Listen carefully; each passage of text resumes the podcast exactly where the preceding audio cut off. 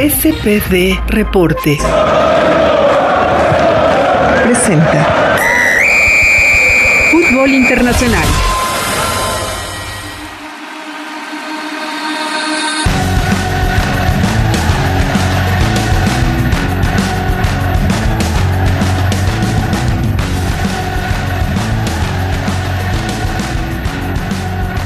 Hola, ¿cómo están amigos de SPD Reporte? Estamos aquí en una nueva edición de este bonito podcast en donde tocamos temas de fútbol nacional e internacional y como siempre tengo el gusto de que esté aquí conmigo mi gran compañero y amigo Juan Romero. Juan, ¿cómo estás?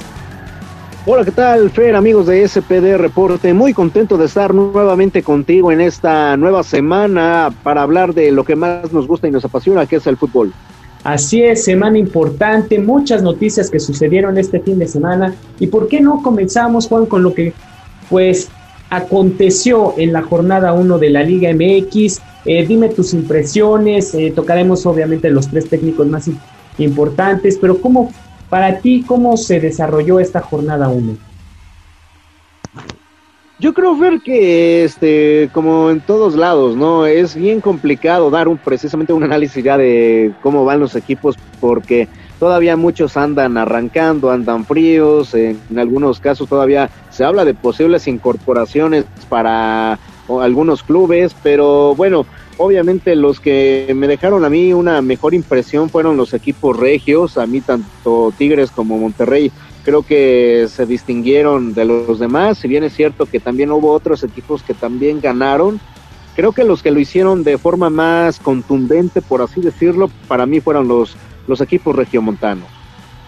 Así es, Juan, eh, principalmente el equipo de Monterrey que estrenó a Javier Aguirre como su director técnico, el conjunto de Rayados que sacó una victoria muy importante ante el conjunto del Atlas, dos goles por cero, eh, Javier Aguirre que dice que todavía su equipo necesita mejorar bastante, pero bueno, al final de cuentas ahí está el triunfo.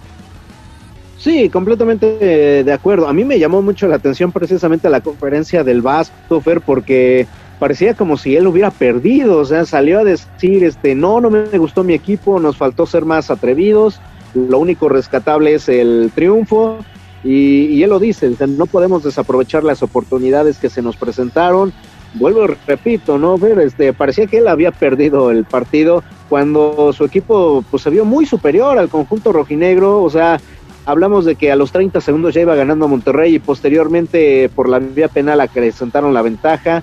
Eh, creo que una de las cosas que también le molestó a Javier Aguirre fue que no se aprovechó que tuvieron un hombre de más porque hubo una expulsión de Javier Abella. Entonces, este, bueno, a mí me parece que también el, aquí el Vasco quizás está pecando de exigente porque recordemos, ¿no? Es fecha 1, ganas 2 a 0 y aún así no te agradó tu equipo. Creo que este sí tendríamos que decirle, oye Javier, bájale dos rayitas porque al final de cuentas te presentaste y te viste bien en tu debut. Sí, claro, a ver, eh, Monterrey es un equipo que puede dar mucho más, por supuesto, pero también eh, se tiene que adaptar a un nuevo estilo, una nueva metodología. Inclusive Javier Aguirre adaptarse al fútbol mexicano que ya tenía muchos, pero muchos años sin venir a México a dirigir. O sea, también es una realidad, pero sí, tiene, tiene razón en que Monterrey saca una victoria importante, eh, no lo hace tan mal, pero bueno, al final eh, Javier Aguirre quiere que su equipo sea mucho más avasallador. Veremos si se le da en las siguientes jornadas. Y por otra parte, los equipos del norte, Tigres, como bien mencionas, que se estrena Carlos González como goleador ante un León que, bueno, este salió en su once titular con un equipo B, se le podría decir, no sale en toda eh, el equipo titular, después sí, sí tienen minutos, pero Nacho Ambriz menciona que bueno, no estaban listos para jugar todo el partido, que hay que tenerles paciencia porque la cuestión física les ha pesado. E, esta es una situación interesante, Fer, porque es cierto, el León este, fue de los equipos que disputaron la final pasada de el Guardianes 2020, pero Tigres también también tuvo competencia, jugó la final de la Liga de Campeones de CONCACAF y de hecho pues lo hicieron desde las semifinales, ¿no? Este cuartos de final, mejor dicho, contra Nueva York, después contra Olimpia y finalmente contra el equipo de Los Ángeles.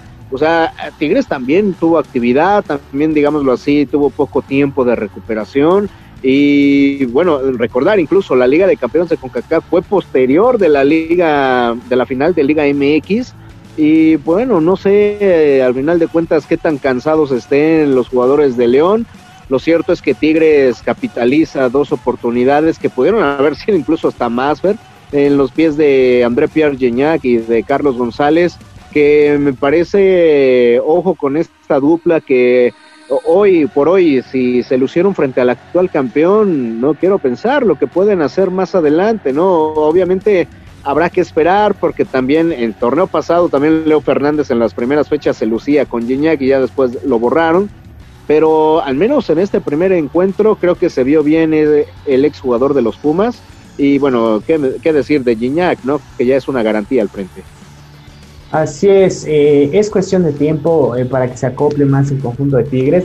Es un buen inicio. Por otra parte, no como bien mencionas, bueno, al final es decisión técnica.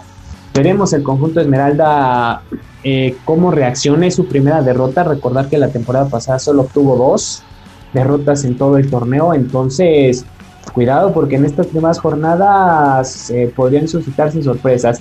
Y pasamos a, a, otros, Juan, porque bueno, también debuta el América de Santiago Solari. Santiago Solari, para los que nos están escuchando en este, en este podcast de fútbol internacional, no estuvo en el banquillo azul crema por cuestiones migratorias, debido a que las oficinas están cerradas por temas de COVID, no pudo sacar eh, su visa de trabajo, por lo tanto se, se encontraba en el palco de la cancha del Estadio Azteca y América que gana dos goles por uno. Por momentos mostró buen fútbol, luego se vio rebasado físicamente, no anda bien el equipo, pero bueno, eh, con una, una gran actuación de Guillermo Ochoa saca esa victoria de dos goles por uno. Sí, efectivamente, Fer. Vaya, el tema de América creo que da para mucho, ¿no? Y voy a procurar ser, digamos, lo más sintético posible porque sí, efectivamente América mostró algunos lapsos interesantes, pero también hay que decirlo, ¿no? San Luis en una de esas, a mi parecer, terminó jugando mejor también por varios lapsos. Prueba de ello es de que Ochoa fue la figura en algunas ocasiones, porque el equipo potosino sí se vio interesante. A mí me llamó la atención que, por ejemplo, un hombre como Sebastián Córdoba, que es el que termina definiendo este encuentro, no arrancó de titular, eh, vi hasta cierto punto participativo a Leo Suárez, creo que dio un partido, digámoslo así, aceptable, pero de nueva cuenta creo que le falta mucho por trabajo este conjunto americanista con la, este, el ingreso, mejor dicho, de Aquino y de Córdoba, creo que se vieron bien dentro de lo que cabe. Eh, Alan Medina creo que todavía le falta trabajo. Y en la parte defensiva América sufrió por, la, por el juego aéreo. ¿eh? Ojo que se habla de que probablemente llegue un hombre como Jordan Silva a la saga, porque al menos en este partido lo solventaron. Pero lo cierto es que San Luis en varios lapsos les ganaba por el juego aéreo y si no cayeron más goles fue por precisamente Ochoa y la mala puntería también que tuvieron algunos elementos de, San Luis que incluso después de que hace el gol eh, Sebastián Córdoba tuvieron la oportunidad de empatar el marcador en una, una jugada posterior y Ochoa pues terminó salvando a su equipo. Así es, eh, eh, muchos puntos a, destacar, como ya mencionas, creo que San Luis juega bien, Creo que San Luis es un equipo que si sigue mostrando, ojo, es jornada uno, sí, pero bueno, mostró una cara interesante, podría dar bastante batalla a San Luis, eh, creo que tiene jugadores que, trabajan mucho. Y por otra parte, América, que si bien hay jugadores que mostraron otra cara, como la de Leo Suárez, creo que fue una de las principales, donde se le vio encarar mucho más, eh, se le vio más agresivo al ataque, eh, mucho más este, motivado, si lo queremos llamar de esta manera. Y también eh, las declaraciones de, Córdoba al final, Juan, que Córdoba menciona que todavía el equipo eh, le falta trabajar mucho, que va a haber muchos cambios, también mencionó eso Córdoba, que va a haber muchos cambios, pero que les hace ilusión porque eh, podrían las cosas mejorar para el club. Sabe que tiene muchas deficiencias y también le hacen falta jugadores.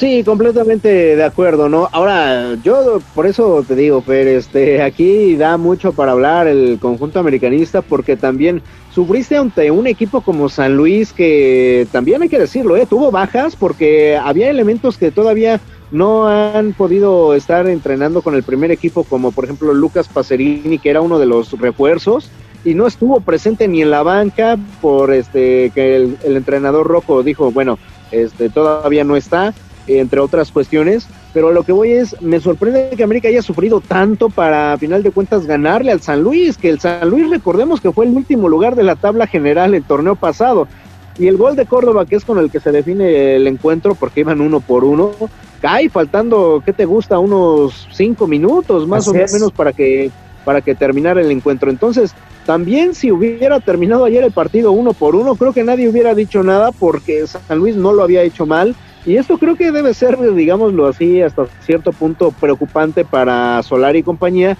porque, ok, no, no porque sea culpa de él absolutamente, ¿no? Pero sí que una plantilla que hasta cierto punto es inferior a ti, como la es la de San Luis, te ponga en tantos aprietos a un equipo de América que jugaba de local y que a pesar de ello le costó un mundo de trabajo poder ganar.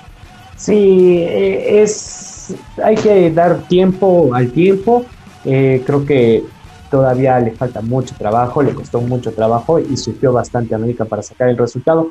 Pero bueno, otros que no debutaron con el pie derecho, Juan, fue el conjunto de Cruz Azul que cayó ante Santos allá en Torreón, Coahuila, eh, un Cruz Azul que unos 20, 25 minutos bastante aceptables, interesantes, animados y después de ahí se cayó a pedazos el equipo.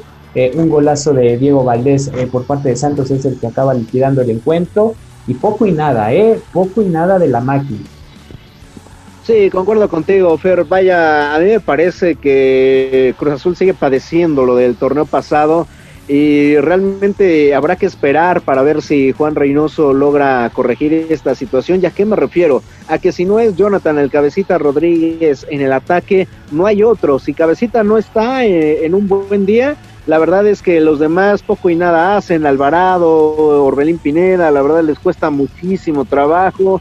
Y algo interesante que igual ya platicábamos en otros medios, Fer, eh, este, la poca banca que tiene el conjunto celeste, o sea, realmente hoy por hoy hay puros jóvenes, creo que tiene un muy buen primer equipo dentro de lo que cabe, pero no hay recambios, no hay revulsivos, un hombre que salte de la banca y que de alguna forma te marque diferencia. Muchos jóvenes que no estoy diciendo que sean malos o dudo de su capacidad, pero creo que es demasiada responsabilidad dejarles toda la, chamba a ellos, ¿no? Entonces, a final de cuentas, eh, mucho trabajo tendrá Juan Reynoso por delante y no sé, la verdad que tanta paciencia le tengan los aficionados, ¿no? Porque siguen los malos resultados. Recordar, simple y sencillamente ver que fueron eliminados por Pumas en las semifinales, después eliminados en, en Liga de CONCACAF por Los Ángeles, ahora arrancan con el pie izquierdo con una derrota. Entonces, bueno, este, no sé hasta dónde llega la paciencia de los aficionados celestes, porque hoy, la verdad, este, con muy poquitos Santos les terminó ganando. Eh, así es, es, digo, creo que Cruz Azul necesita fichar, América necesita fichar. Eh, es una realidad eh, lo que mencionas, jugadores jóvenes que no todavía no tienen por qué cargar ese peso, ni tienen por qué cargar con las equivocaciones ni los errores de sus mismos compañeros del primer equipo que desaparecen, que desaparecen dentro del terreno de juego. Pero bueno, así la actividad de la jornada 1 de la Liga MX, amigos de SPD Reporte. Estaremos siguiendo jornada a jornada y analizando qué es lo que va sucediendo con los equipos del campeonato. Pero bueno, Juan, pasamos de, México, nos cruzamos el charco y nos vamos hasta España, la liga, porque a qué nevadas, ¿eh, Juan? Eh, nevadas fascinantes, eh, las peores eh, en 50 años, por lo que se estaba informando las autoridades españolas, y esto afectó la liga afectó el fútbol español en donde hubo resultados eh, sorpresivos, otros no tanto, pero bueno, iniciamos con que el Barcelona derrotó cuatro goles por cero al Granada con dos goles de Antoine Griezmann y dos goles de Lionel Messi.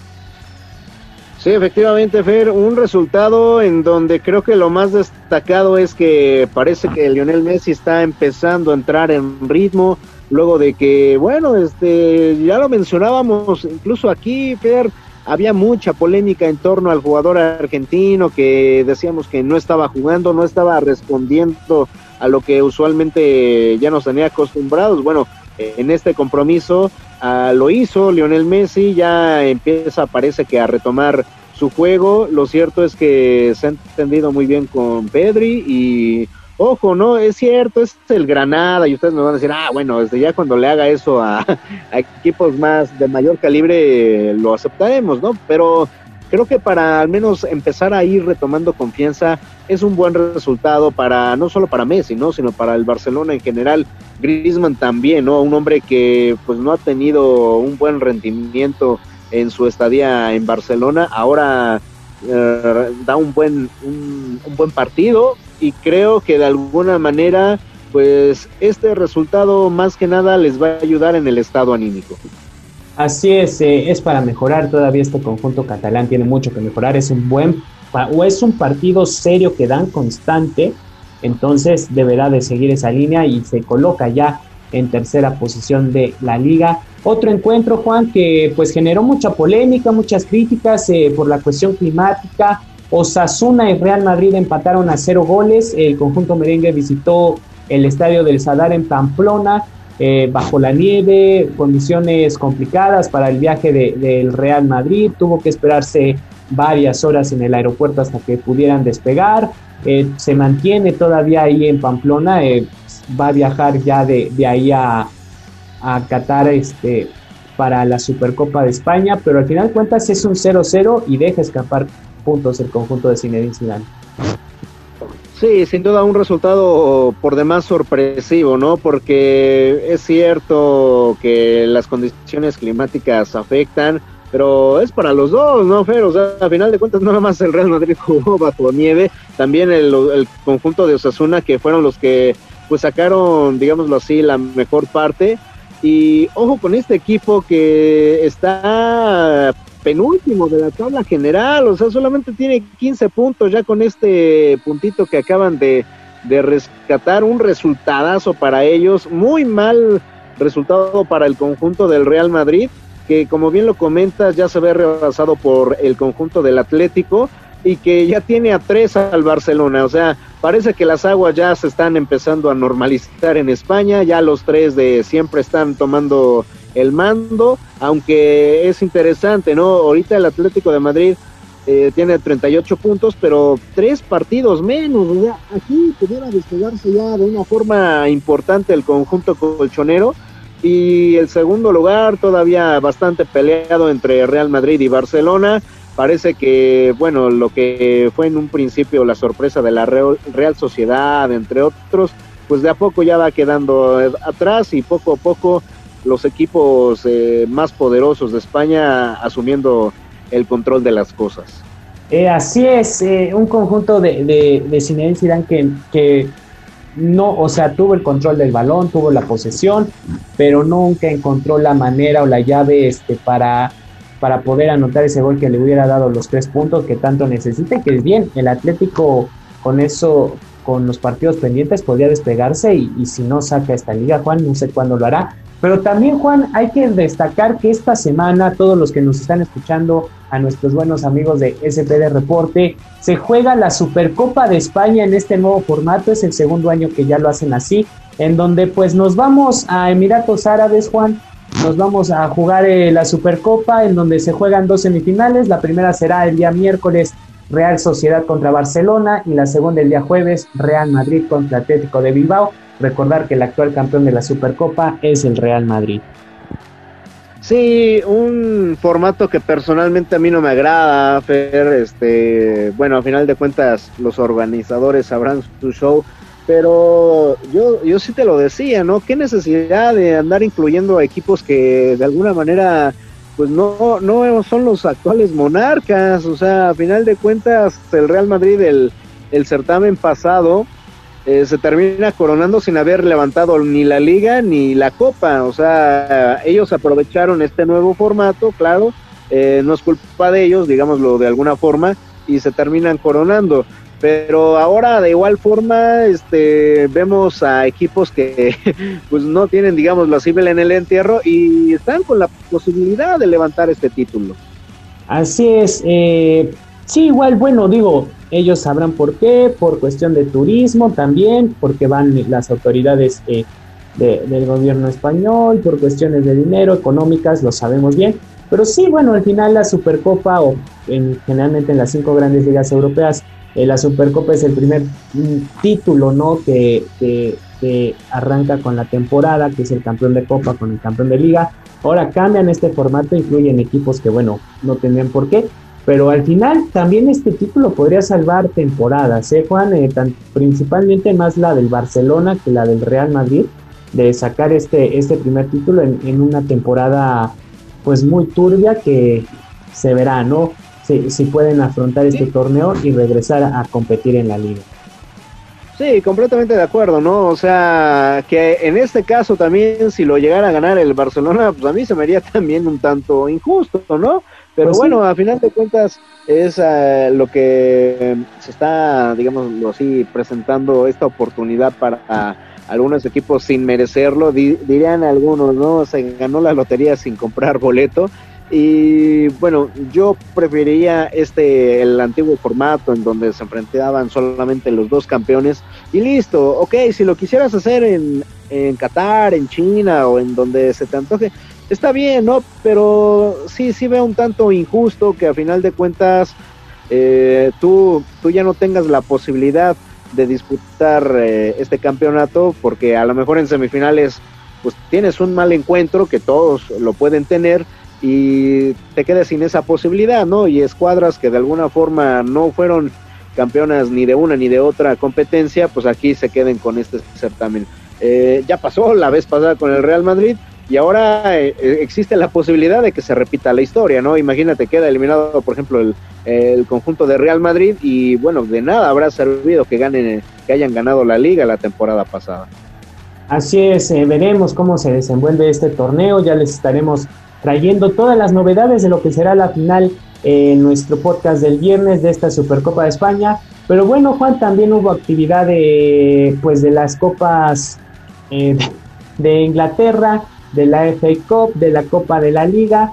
Y bueno, vámonos con la Copa, este, la FA Cup, porque hubo unas peculiaridades, Juan, en donde pues el Tottenham, inclusive pudiste seguramente ver unas imágenes, se enfrentó a un equipo de la quinta, sexta división de Inglaterra, el Marine FC, en un estadio bastante modesto. Victoria para el equipo de, de José Mourinho, cinco goles por cero.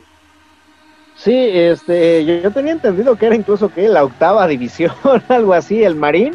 Ajá, sí, este, sí, sí. Como se llama este muy modesto equipo, incluso los aficionados podían ver el partido pues desde la ventana de su casa, o sea, ahí, te das una idea más o menos de cómo fue la canchita en la que se llevó a cabo este partido porque hay gente que vive en los alrededores, desde ahí podía ver el encuentro, obviamente no permitieron que hubiera gente en el estadio, digámosle así, eh, por la cuestión de COVID, pero bueno, este, algunos aficionados se las ingeniaron para desde sus ventanas poner algunas pancartas en favor del equipo del Marín, que sí, ¿no? Se impuso la lógica, una goleada de 5 por 0, y me atrevo a decir, ¿no? Que hasta fue poco el marcador, probablemente eh, tanto Mourinho como los jugadores pues decidieron eh, no emplearse completamente a fondo ya cuando vieron que el marcador estaba pues bastante abultado y de alguna manera creo que es la magia, ¿no? Precisamente de estos torneos, ya tú bien lo mencionabas en la edición anterior, pero eh, también lo que ocurrió en España, ¿no? La eliminación del Atlético de Madrid frente a otro equipo que también, pues la verdad, es muy modesto, muy pequeño, podríamos decirlo de alguna forma. Y en esta ocasión, bueno, se impuso el, el grande, el poderoso, por llamarlo de alguna forma, pero bueno, creo que también para los jugadores del Marín, pues un sueño cumplido, ¿no? Imagínate tú, ¿no? Enfrentar a los elementos del Tottenham, sean los titulares o no, no importa, ya tener eh, evidentemente a esta escuadra en tu campo, pues creo que es algo que llama la atención y pues algo pues lindo, digámoslo así, si lo vemos desde el punto de vista romántico del fútbol, que se sigan presentando este tipo de compromisos. Así es, digo, eh, podrán decirles copas menores o no es la FA Cup. Eh, eh, y esto es lo que te otorgan las copas, ¿no, Juan? Como lo mencionábamos, son estas historias. estos equipos es la única oportunidad que tendrán de enfrentarse a equipos de primera división.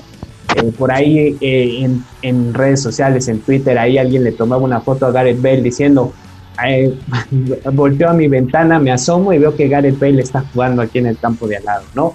Entonces, al final son las historias que tiene el fútbol, sí. De estos equipos, de estos equipos, perdón, este, varios ni siquiera son obviamente jugadores profesionales, ¿no? Son jugadores amateurs, son jugadores que a lo mejor se dedican a otra cosa, que probablemente sean obreros y, bueno, entre otras profesiones, pero que dedican su tiempo libre al fútbol y pues imagínate, ¿no? Precisamente lo que ya acabamos de mencionar, ¿no? Te vas a medir, no sé, a un Gareth Bale, por ejemplo, pues es un sueño cumplido, ¿no? Algo que pues obviamente probablemente ya no se va a volver a repetir, pero que vas a poder contar a, tus hijos y a tus nietos, ¿no? Yo enfrenté a, a tal jugador, yo marqué a Bale, este, ok, me, ganó, pero bueno, este, de alguna manera eh, tuve la oportunidad de, jugar frente a él en un torneo oficial. Claro, totalmente de acuerdo, Juan. Y bueno, de ahí nos pasamos rápido a la Serie A Italia porque vamos a tocar un punto en específico. Eh, la Juventus de, Cristiano Ronaldo derrota tres goles por uno al Sassuolo, pero la nota es que Cristiano con ese gol llega a los 759 anotaciones, empatando a Joseph Bickham como los máximos goleadores, ojo, todos estos goles oficiales eh, de todos los tiempos del fútbol. Sí, este, y mucha polémica, ¿no? Hay respecto a este, este tema, ver, este, incluso cuando la, hace una par de semanas Cristiano rebasó a Pelé. Al día siguiente Edson Arantes de Nacimiento actualizó su, su cuenta de Instagram diciendo que en realidad él hizo más de mil goles, que seguía siendo el máximo anotador en la historia del fútbol. De igual forma de Joseph Dickens se dice que en realidad no fueron 759, ¿no? sino una cantidad mayor. Lo cierto es de que es un relajo, la verdad es bien complicado saber cuál es la cifra oficial, pero lo que es indudable es que eh, hayan sido más o menos goles los de Vican y los de Pelé, Fer.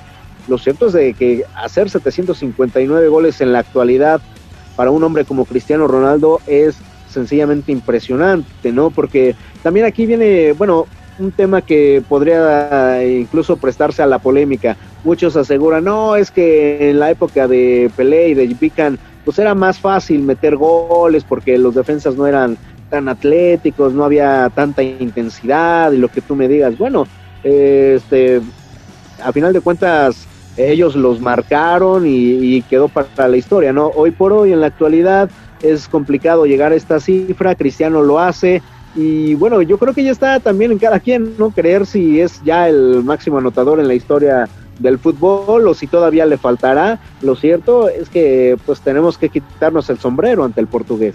Así es, eh, posiblemente el máximo, el máximo goleador de todos los tiempos, ahí está la cifra. Eh, el mejor goleador de todos los tiempos, el tiempo lo dirá definitivamente, pero ahí está la cuenta, Juan, un, un, un totalmente fuera de serie, un fenómeno, una máquina eh, hecha para jugar fútbol Cristiano Ronaldo. Y aquí en SPD Reporte manejaremos esa cifra, Juan, porque de otras, bueno, ya es mucho más complicado de manejar definitivamente. Pero y ahora vámonos a Sudamérica porque se jugará la vuelta de la Copa Libertadores, las semifinales, en donde Palmeiras tiene una ventaja de tres goles por cero a River Plate, recibirá en Brasil y también recibirá en Brasil Santos contra Boca Juniors, donde eh, el marcador está totalmente abierto, 0 por 0 quedaron en la ida. Juan, ¿River podrá remontar a Palmeiras? No, yo ya lo veo complicado, ver francamente, este es cierto, ¿no? Que es fútbol y que todo puede pasar, que al final de cuentas River es una escuadra histórica que si se ha hecho grandes por grandes hazañas como esta, pero yo también te lo digo, ¿no? Este, a mí me parece que la escuadra de Gallardo, más allá de que juega muy bien, últimamente eh, no atraviesa el mejor de sus momentos. Enfrente tiene a un Palmeiras que pareciera esto, lo contrario, ¿no? Está afinadito, va a su casa, con hacer ellos un gol ya pondría las cosas color de hormiga para el conjunto de River. Y bueno, este, habrá que esperar, ¿no? Ojo también que, pues entre broma y no, luego si vas a páginas de fútbol argentino dicen, ojo con el arbitraje, que en una de esas, eh, no sé, ¿no? Le pueden marcar un penal a River o a Boca, después una expulsión al equipo contrario y de ahí como que se va abriendo el camino para una posible remontada, pero creo que en condiciones normales, si no pasa nada, pues ahora sí que extraño este o sospechoso, el equipo de Palmeiras ya está con un pie en la gran final de la Copa Libertadores, que creo que también sería muy merecido porque hizo su labor, ¿no? En el juego de ida 3 por 0 de visitante, creo que te viste ampliamente pues dominante y de alguna manera creo que Palmeiras estará en la gran final de la Libertadores. Es eh, bueno recordarles a los que nos escuchan que esta Libertadores corresponde a la 2019-2020 para jugar el Mundial de Clubes que se disputará el primero de febrero. Eh, creo, Juan, que sí es eh, aplaudir el trabajo que hizo Palmeiras. Al final de cuentas sacó todos los resultados que necesitaba. River se vio muy flojo en casa. Dudo que remonte. situaciones extrañas también lo dudo. Creo que Palmeiras puede, es capaz de controlar el partido, inclusive buscar eh, ganarlo, eh, está en su casa. Pero en el de Santos Boca, Juan, creo que ese sí lo veo más bravo. ¿eh? creo que el conjunto argentino podría dar una sorpresa en Brasil. E inclusive, no sé, tú me recordarás bien si esta fue la final en el 2000, 2000 en el 2000, ¿no? De, Copa Libertadores. Sí, el Palmeiras contra Boca Juniors, efectivamente, que ganó el conjunto Ceneice. Este, ojo que a mí el que parte como favorito es el equipo de Santos de Brasil, ¿no? También eh, debemos de decirlo a nuestros amigos que no estén tan familiarizados, ¿no? Con el fútbol sudamericano. Santos es uno de los equipos más importantes de, no solo de Brasil, ¿no? Del continente una de Edson Arantes de Nacimiento Pelé, también ya en épocas recientes de un jugador como Neymar, siguen generando muchos jugadores de gran talento y a final de cuentas van a su casa. Entonces, creo que es una situación importante, pero eh, concuerdo contigo, ¿no? La serie está bastante abierta. ¿Por qué? Porque un gol de Boca Juniors le pondría el panorama bastante complicado al conjunto brasileño porque cuentan el, el gol de visitante y porque aquí sí también, si llegara a darse pues alguna decisión arbitral que favorezca, por ejemplo, a los argentinos, pues es más probable que gane el conjunto de Boca, ¿no? ¿Por qué? Porque si te dan un penal,